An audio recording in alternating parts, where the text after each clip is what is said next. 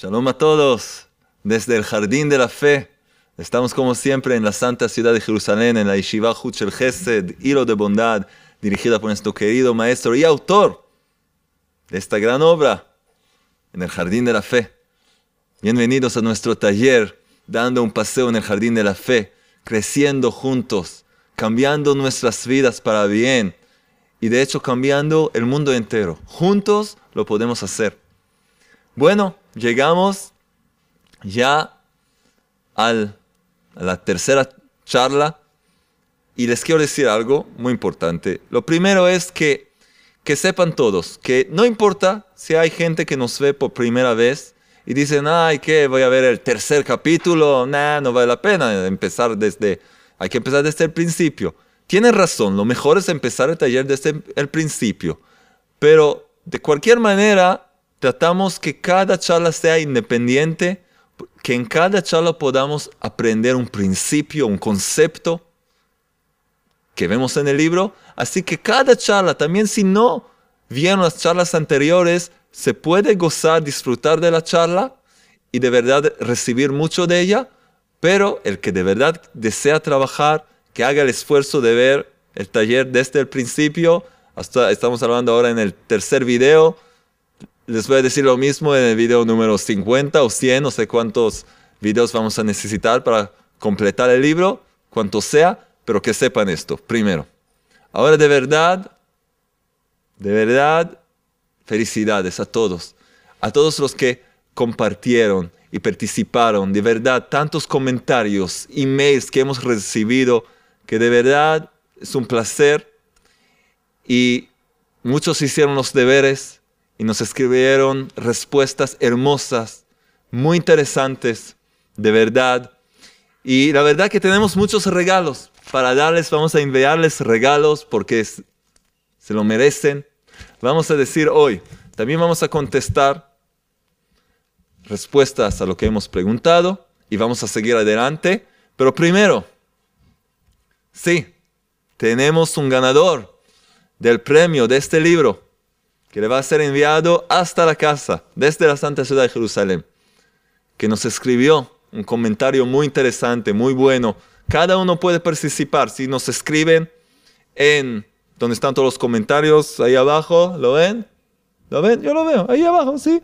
En los comentarios o también van a ver que hay unos links que hay para entrar a nuestro sitio web un lugar donde se llama Preguntas al Rabino y ahí pueden también escribir sus preguntas y sus respuestas y mantener el contacto con nosotros.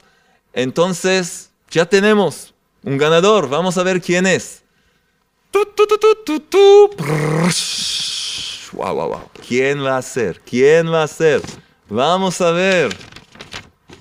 Oh, Mariela, de Buenos Aires es la ganadora del primer premio de nuestro taller en el Jardín de la Fe. Escuchen lo que nos dice Mariela. No tenemos mucho tiempo, así les digo de forma corta. Mariela es una joven de 24 años de Buenos Aires y nos escribe que ya compró este libro nueve veces. ¿Por qué nueve veces?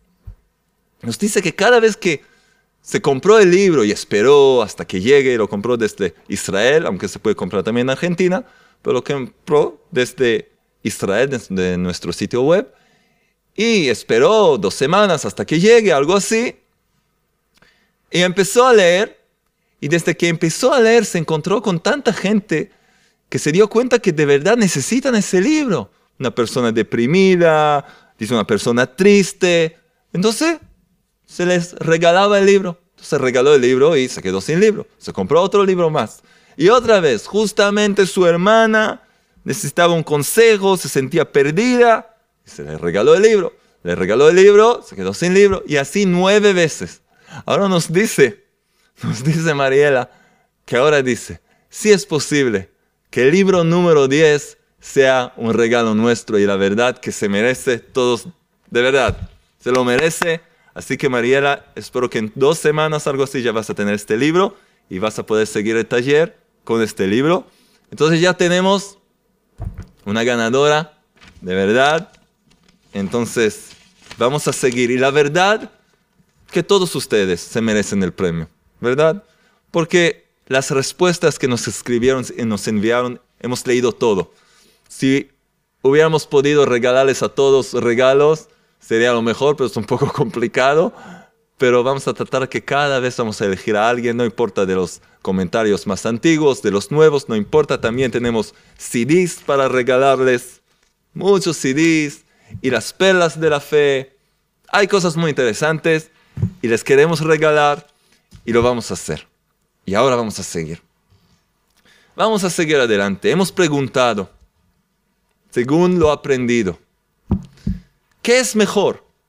¿Ser pobre o rico? ¿Qué es mejor? ¿Qué es una mayor prueba? Quizás es igual. Es difícil de la misma manera. Ser rico es más fácil, ser pobre, por supuesto, no lo es. ¿Qué? De verdad nos escribieron cosas muy interesantes. Y la respuesta, una forma muy corta, es así. Según lo que hemos leído, vimos de hecho que las pruebas que le llegan al hombre a lo largo de su vida están hechas a medida para la rectificación o la corrección de su alma, lo que se llama, y hemos explicado, se llama tikkun. Tikkun es corregir tu alma y llevarla a su perfección. Y el Creador le da a cada persona las situaciones exactas para que esa persona pueda, a través de lo que vive, llegar a su perfección. Una, una persona necesita la prueba de la pobreza para llegar a su perfección.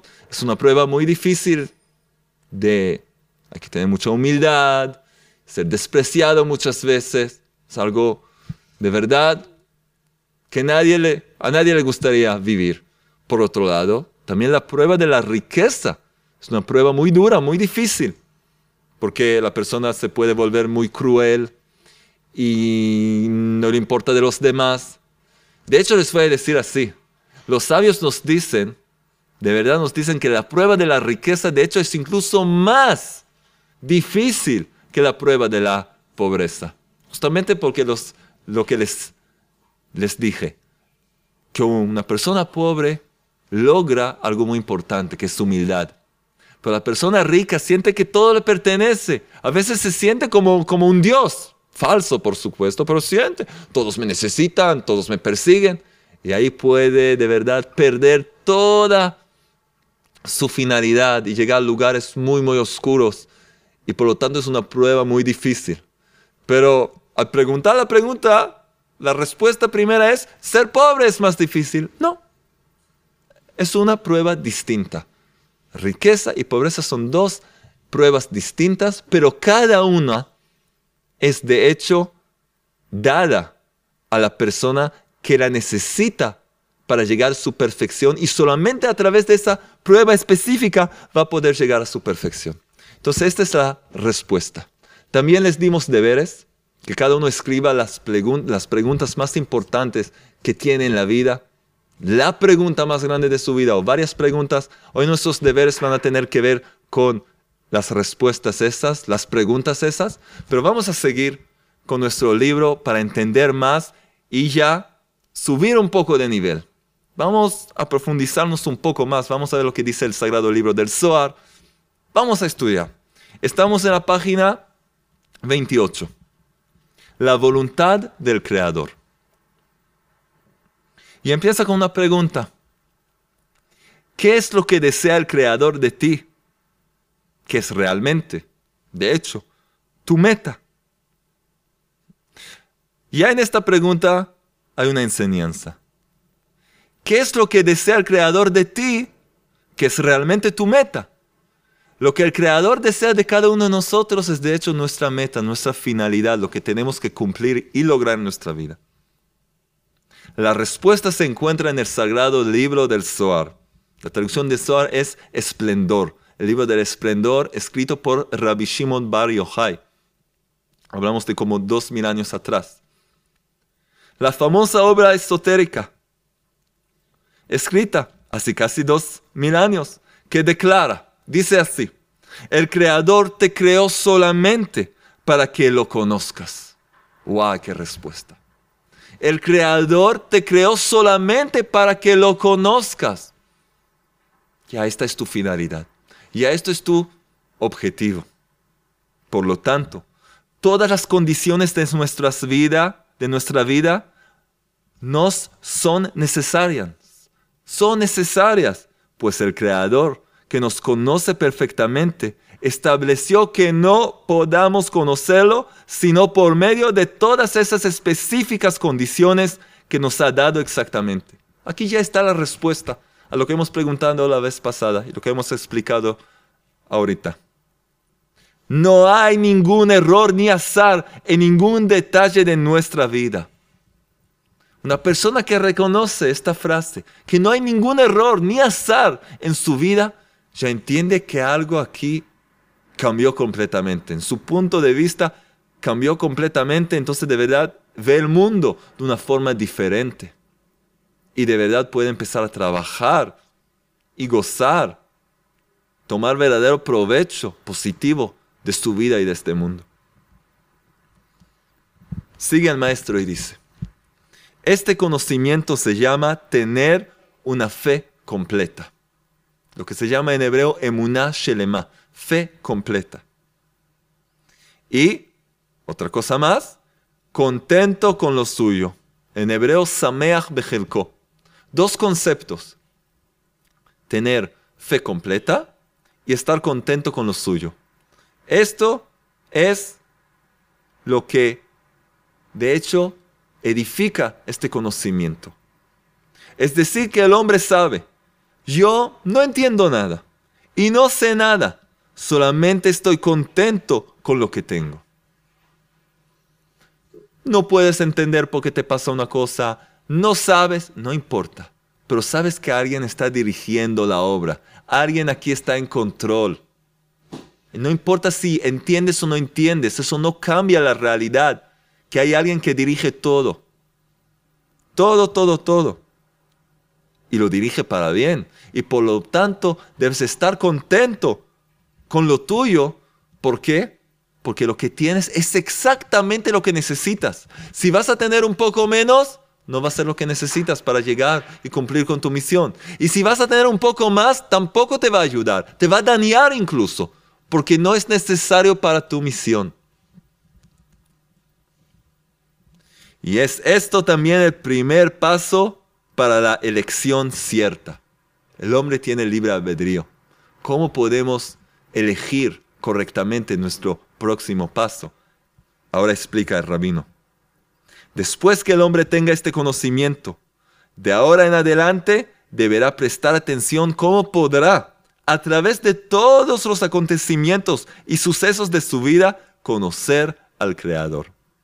El libro del Zohar nos dice que hay que conocerlo y entendemos que todo lo que nos pasa es para nuestro bien y debemos estar contentos con lo que tenemos porque está hecho a medida según nuestras necesidades y por lo tanto tenemos que buscar y prestar atención cómo poder de verdad a través de todo lo que nos pasa cumplir con nuestra misión, que es conocer al Creador. Como dice el Sagrado Libro del Zohar, el Creador te creó solamente para que lo conozcas.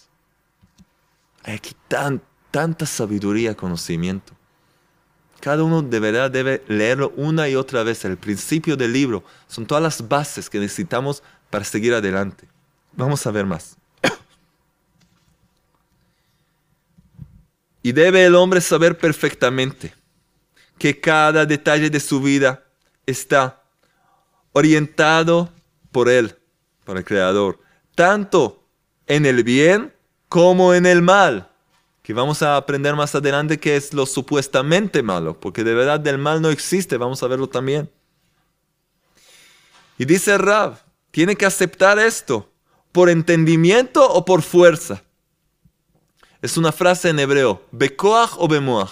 Lo aceptas con conocimiento, entendimiento, tratando de reflexionar y entender, o con fuerza. Esto es lo que hay que hacer. Tú puedes decidir cómo quieres aceptar las cosas. Entonces otra vez, debe el hombre saber perfectamente que cada detalle de su vida está orientado por él, por el Creador, tanto en, el, tanto en el bien como en el mal, por entendimiento o por fuerza, para conducirlo a esta meta, que lo conozca.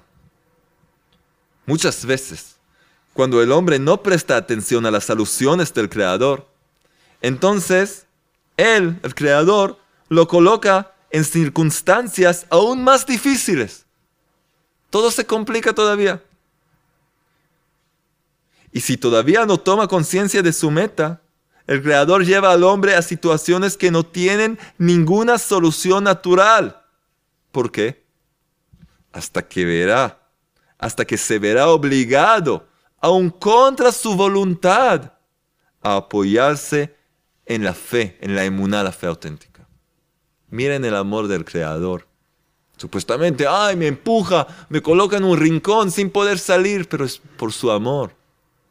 Trata de despertarte para que cumplas con, con tu misión, para que no te pierdas en esta vida. Entonces te manda un mensaje, otras alusiones y más, y no te despiertas, te trae cosas un poco más difíciles. Y aún no te despiertas hasta que te coloca en una situación que entiendes que no tiene solución natural. Y lamentablemente, enseguida voy a explicar por qué lamentablemente, pero lamentablemente mucha, mucha gente hoy en día se encuentra en situaciones como estas, que no tienen solución natural, sea en una enfermedad, o en un eh, escándalo, o en problemas de, en sus negocios, algo que no se ve la solución. ¿Por qué? ¿Cómo llegó a esto? Porque no prestó atención, a las soluciones que le llegaron antes. Y no pasó nada. Ahora, despiértate ahora, no pasó nada. Entonces ahora sí vas a saber qué es lo que hay que hacer. Enseguida vamos a aprender qué es lo que hay que hacer. Pero ahora que sí entiendes que no hay otra solución, de verdad puedes concentrar, concentrarte y dedicarte a la verdadera solución que es la emuná, que enseguida vamos a aprender y entender. Entonces, el Creador lleva al hombre al final a una situación donde se verá obligado, aún contra su voluntad, a apoyarse en la fe, en la fe auténtica. Y como los sabios, los sabios han, han dicho, no tenemos en quién apoyarnos, sino en nuestro Padre Celestial. Va a llegar un momento en que todos, y en la vida de cada uno también llegas, siempre va a llegar esa situación en que entiendes que no tienes en quién apoyarte, solo en tu Padre Celestial. Y ahí se encuentra la respuesta y la solución y tu salvación para salir de ese, de ese estado o situación tan difícil y complicada. Y vamos a aprender de verdad cómo se hace. Y ahora, página 29. 29 el comienzo de la fe. Empezamos. Empezamos nuestro paseo en el, este hermoso jardín de la fe. Cada vez cambia de color. Miren, cada vez otros colores, otros perfumes. Cada vez algo nuevo en este jardín. El jardín de la buena vida. El paraíso en este mundo. Esa es la inmunidad, la fe auténtica. El comienzo de la fe. El sagrado libro del Zohar nos enseña que el comienzo de la construcción de la fe es el pensamiento y el conocimiento que no existe solo este mundo, este mundo físico, material, sino que existe también un mundo venidero. Este es un principio esencial para nuestro crecimiento espiritual. Vamos a entender ahora por qué. Este, sigue el libro del Zohar, este es el principio de la memoria acordarse siempre de esto, que existe un mundo venidero. Y ahora, dice el maestro, según la siguiente explicación, se entenderá por qué este conocimiento es necesario para toda persona razonable. Ahora nos va a explicar. Vamos a ver. Toda persona mentalmente sana, dice Rab, no estará dispuesta a hacer ninguna acción sin que ésta tenga un objetivo y una utilidad.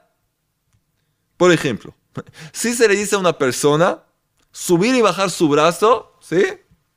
Durante una hora sin ninguna causa. ¿Qué, estoy haciendo? No, hazlo. Bueno, dice, no lo aceptará de ninguna manera, que estoy loco. ¿Para qué hacer esto? Levantar y bajar mi, mi brazo. ¿Por qué no lo va a hacer? porque sentirá que hace algo sin una finalidad y sin ningún beneficio. ¿Por qué perder el tiempo en una cosa en vano? ¿Qué es esto? Y si así son las cosas en el hombre, que es un ser creado, con más razón respecto al Creador, que por supuesto no hace ninguna cosa sin finalidad. Si una persona no está dispuesta a hacer algo sin finalidad, el Creador, el Rey del universo va a ser, va a crear algo sin finalidad, sin que tenga un objetivo, una meta. No puede ser que el Creador haya creado todo el universo, donde infinitos detalles se articulan con una fabulosa precisión y que ilumina con majestuosidad, belleza y maravillosa gracia, sin que haya una razón y finalidad. Por supuesto que no. Cada detalle en esta creación tiene un objetivo, una razón por qué una mancha está ahí sobre esa pared y por qué una flor crece aquí y no allí. Y por qué este padre lo lleva por la mano a su hijo y van a esa dirección. Todo. Ay, todo tiene una finalidad. No puede ser que el Creador haya creado el hombre, el ser humano, una tan maravillosa creación con un cerebro poderoso y profundas fuerzas espirituales, sin que tenga su vida una finalidad. Por supuesto que no. La máquina del ser humano, ningún, ninguna máquina puede acercarse a esta obra de arte que es el ser humano, su cerebro, sus pensamientos, su, su interior, sus órganos, sus, sus, sus manos, su estado mental, emocional. El que mira en eso ve que es una creación perfecta. Y no fue creada de una forma tan perfecta y hermosa sin tener una finalidad. Tiene que hacer algo aquí. Por consiguiente, cada uno debe preguntarse a sí mismo, ¿es probable que la meta para la cual el hombre ha sido creado pueda existir en este mundo, en el cual todo va hacia la perdición y muerte? Si el hombre, ¿sí? Tiene una misión, puede existir esa misión en un lugar que se va a la perdición, que nada queda aquí. Es posible pensar que el Creador haya creado un ser humano lleno de sentimiento, creatividad y espiritualidad para que viva 70 u 80 años, la mayoría de ellos con sufrimiento y esfuerzo, y luego morir y terminar así su vida. ¿Es posible pensar una cosa así? ¿Es posible pensar una, pensar una cosa así? Toda esta fabulosa creación y se va a la perdición, no queda nada, 70 años y qué, ¿qué logra? ¿Qué logró? ¿Acaso verdaderamente toda la profundidad del espíritu del hombre y su conocimiento se terminarán y se perderán? Todo lo, que adquirió a lo largo de su vida, y no hablo de, de lo material, pensamientos, entendimiento, un conocimiento, y todo desaparece. Es algo impensable. La persona que va a reflexionar en esto va a entender que no puede ser. Aunque primero están diciendo, sí, ¿por qué no? No, piénsalo. No, no, piénsalo. Antes de responder, eh, sí, sí, ¿por qué no? Piénsalo bien. Piénsalo y vas a ver que no puede ser. Repite estas preguntas y vas a entender que hay aquí mucho más. Y es por eso que el libro del Zohar dice que hay que reconocer y entender que este mundo, ¿sí? Es una estación en el camino. Hay un mundo venidero. Hay otra otro lugar que hay que llegar ahí. Otra estación que vamos a aprender. Necesariamente deberá haber continuación a la vida del alma, también después de la muerte del cuerpo. El cuerpo es algo que termina en algún momento su función por el alma. ¿Por qué? ¿Qué la limita? Seguramente, necesariamente deberá haber continuación a la vida del alma también después de la muerte del cuerpo, donde logrará una eterna recompensa en el mundo venidero por el cumplimiento de la voluntad divina. Es decir, el Rab ya nos enseña que hay aquí una misión y hay una voluntad. Hay algo que se espera de nosotros que hagamos. No obstante, el concepto de premio y castigo existe también en este mundo, como un éxito que le llegará a una persona por hacer lo que es recto, o por el contrario, las tribulaciones que le llegarán por sus pecados. Todo eso le llega al hombre solamente para enderezarlo en su camino, para que sepa distinguir según cómo su vida se encamina. Si transita por la senda justa o no. De acuerdo con lo que le pasa en la vida, puede entender si está yendo por el buen camino o no. De esto podemos entender que los sufrimientos que caen sobre el hombre no son ni un castigo ni una venganza, sino que su objetivo es estimularlo para que examine sus actos y para que no se equivoque en su camino. De hecho, si existiera solamente este mundo, no habría ningún sentido en ellos. Vamos a tratar de entender esto un poco mejor. Si ustedes han visto otras de mis charlas, varias veces menciono esto, que el concepto del castigo de verdad no existe. La palabra castigo suena como algo de venganza. Me hiciste esto, te voy a hacer esto. Me hiciste el mal, yo te voy a, me voy a vengar, te voy a mostrar, te voy a hacer. Si entendemos que el Creador creó todo este mundo con un objetivo, en este mundo, llegas a este mundo para cumplir con algo. El Creador quiere que llegues a tu meta y a tu objetivo. Él quiere guiarte, quiere ayudarte. Te creó con amor. Tengo una pregunta, la más simple.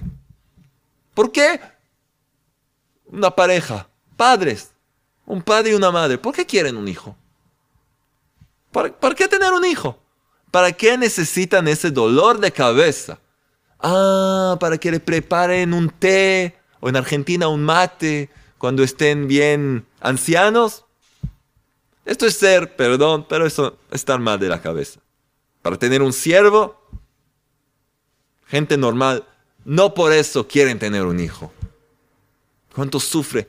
Sufren parejas que no tienen hijo y quieren un hijo. ¿Por qué? Para que le preparen un cafecito por la mañana cuando el hijo tenga, no sé, 12 años, 13.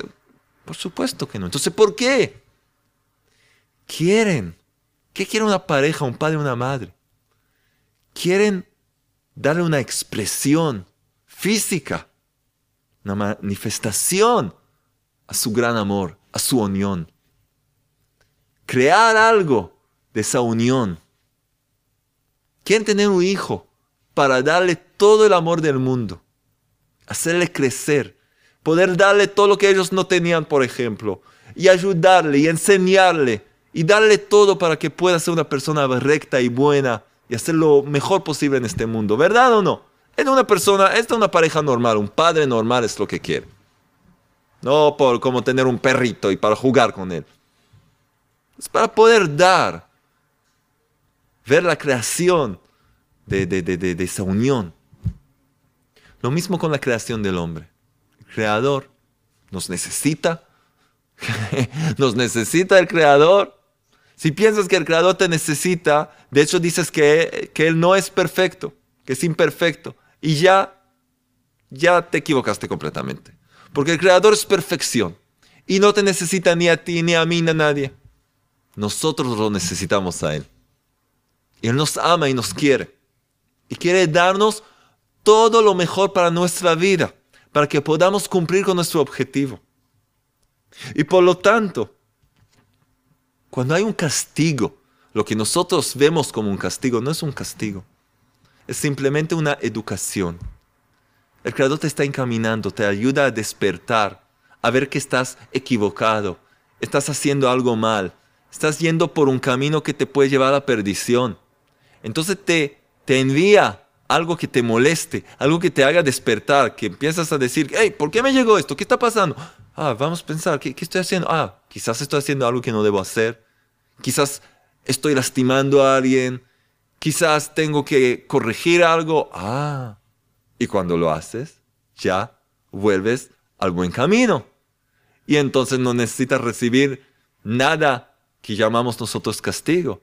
Así que el castigo no es un castigo, no es venganza, sino otra vez, es para estimularnos, para que podamos, para despertarnos a examinar nuestros actos y para que no nos equivoquemos en nuestro camino. Este es el objetivo de lo que llamamos sufrimientos, tribulaciones. Y dice Rab en la última frase, de hecho, si existiera solamente este mundo, no habría ningún sentido en ellos. ¿Qué quiere decir Rab? Si todo lo que existe es este mundo, ¿para qué hay que educarte? ¿Cuántos años hay acá? ¿70, 80, 90, 120? Bueno. ¿Qué hay que guiarte tanto si todo se termina de un instante? De pronto ya terminó, acabó, ¿qué? ¿Qué pasó? Y tantos años de aprender y crecer y adquirir conocimiento y qué? Ya todo se fue a la perdición. No hay ninguna necesidad de tener el concepto de premio y castigo en el mundo, en la vida espiritual, sino para guiarte a tu perfección para toda la eternidad, para construir en este mundo, iluminar tu alma y llevarla a su perfección, para que cuando tienes que desvestirte de este cuerpo, ya tienes un alma que brilla y recibió todo lo necesario para seguir adelante en su jornada, en su viaje. Vamos a parar aquí, porque enseguida vamos a empezar algo muy, muy interesante. De verdad, una parte muy, muy importante que significa, se llama no entendemos nada. Cómo poder ver las cosas que se presentan en nuestro camino y nos quedamos perplejos y no podemos entender. Vamos a aprender como Moisés mismo, el primer y el más grande, maestro espiritual de todos los siglos, todas las generaciones, se quedó perplejo frente a algunos acontecimientos que lo dejaron boca abierta, no podía entender al Creador. Y fue y preguntó al Creador. La respuesta del Creador vamos a recibir la semana que viene y esto nos va a abrir muchas puertas. Pero ahora vamos a concluir el tema de los deberes de la vez pasada.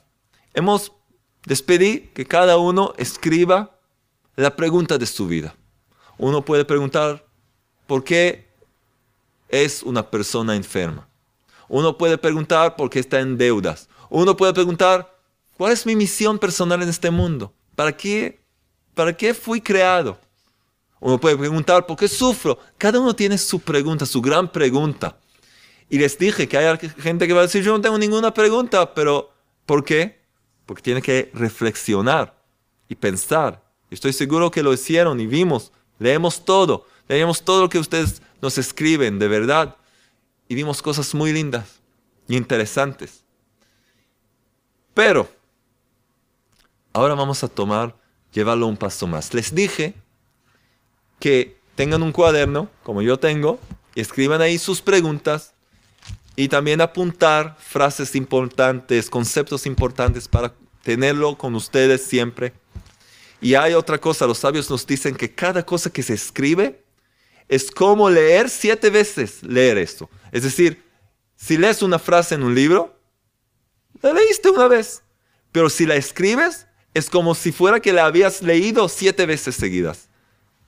Penetra al cerebro de una forma más fuerte, entonces es importante. Pero yo les dije que escriban sus preguntas, su gran pregunta y otras preguntas si tienen, y a lo largo de este curso, de este taller, vamos a ver cómo reciben las respuestas. Me gustaría ahora pedirles otra cosa. Que escriban según lo que hemos, a la luz de lo que hemos aprendido hoy que escriban ustedes ya una respuesta o respuestas a sus preguntas.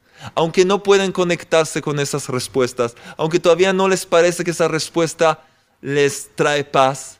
Pero me interesa mucho ver, según lo que hemos aprendido ahora, que cada uno se esfuerce a escribir, escribir una respuesta a sus preguntas según lo estudiado. Y vamos a ver qué les va a salir.